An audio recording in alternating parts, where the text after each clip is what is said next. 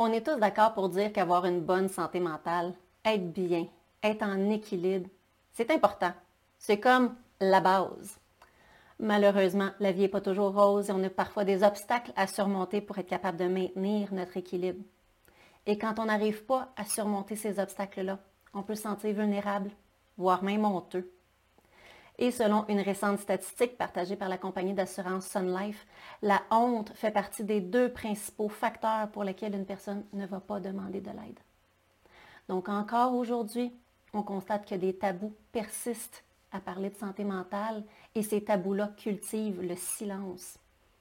Et c'est pour cette raison-là qu'est né mon podcast Jason Santé mentale. Avec mes invités, on va déconstruire de plein front ces fameux tabous et on va également vous démontrer que jaser de santé mentale devrait être normal, naturel, voire même plaisant. Parce que c'est en parlant de comment on se sent réellement avec les bonnes personnes qu'on peut s'en sortir et s'épanouir.